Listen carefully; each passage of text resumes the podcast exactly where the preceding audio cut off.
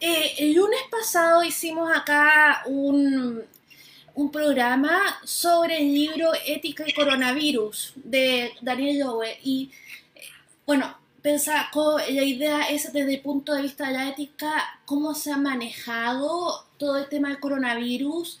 Y es un libro que es muy bueno porque primero que dice que la ética no es obvia, no es evidente, no, es, no hay una solución. Eh, eh, el facilismo de la vida es lo primero no, eh, no hay eh, respuestas obvias desde la ética y también eh, miraba para adelante y muchos otros comentaristas lo han dicho, que tal como Chichek ha dicho que ahora la hermandad, la felicidad y, y, el mundo se va a unir en solidaridad, etcétera, que, bueno, que yo creo que lamentablemente no va a ser así. yo creo que junto con Farid Zakaria que el futuro se va a acelerar, lo que venía en 15 años va a venir en 5, va a venir en 3.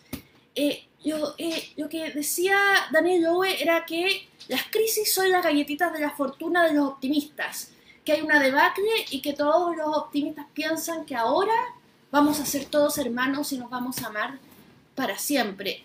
Pero fuera de eso, ¿cómo ves tú el futuro de las libertades? Por, eh, entendiendo por un lado las libertades económicas y las, y las libertades morales de vivir y ser quien tú quieras ser y eh, mientras sea por supuesto con respeto a la libertad del otro y etcétera. ¿Qué opinas tú? ¿Cuál es, ¿Cuál es el futuro que lleves a corto plazo a las libertades en el mundo? Saca la bola Mira, mira, todos podemos ser optimistas. Todos podemos ser optimistas. Siempre y cuando nos hagamos expectativas realistas. Quiero decir, si tú vas por la calle pensando que vas a encontrar el amor de tu vida mañana, a la vuelta de la esquina, entonces vas a ser, vas a terminar siendo pesimista, porque vas a fracasar en tu expectativa, ¿no? Si tú dices, hombre, pues mira, yo me conformo con que hoy, mira, hoy tener un buen día, no caerme, más o menos, oye, pues tomarme unas cervezas con unos amigos y pasármelo bien y echarme unas buenas risas. Entonces, probablemente sí que consigas tu objetivo y te, puedas permitir el lujo de ser optimista. Eh, contestando a tu pregunta sobre las libertades.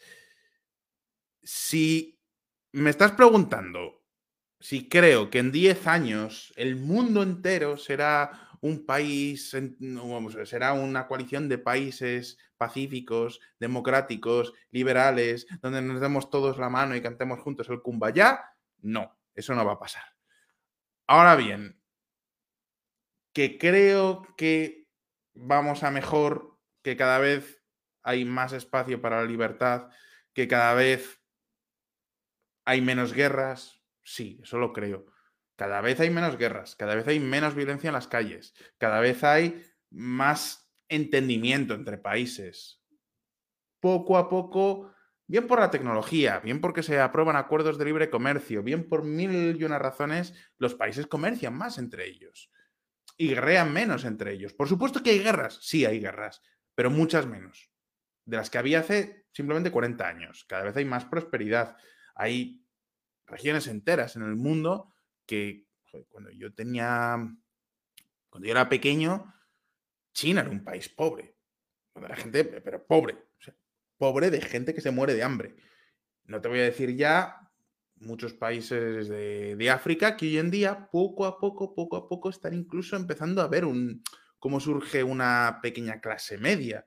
Entonces, creo que todo eso sí que se traduce en una ligera y lenta mejora en lo que se refiere a, libertades. Sin ir más lejos, se nos olvida, tenemos poca memoria, pero hace 20 años, o sea, hace 20 años que todos nosotros ya estábamos vivos y probablemente con uso de razón, el matrimonio homosexual no estaba aprobado en ningún país. Los derechos LGTB es que ni siquiera se planteaba que eso pudiera, pudiera llegar a materializarse algún día. Hoy en día es que creo que hasta los países más conservadores poco a poco van terminando aprobando los derechos LGTB y lo mismo pasa con muchos otros derechos. Lo que pasa es que no nos damos cuenta, ya no nos acordamos, eh, damos, tendemos a dar por hecho lo bueno y a... Eh, tendemos a dar por hecho lo bueno, idealizar los tiempos pasados y ensalzar las cosas malas que nos pasan ahora. Entonces yo creo que sí que vamos a,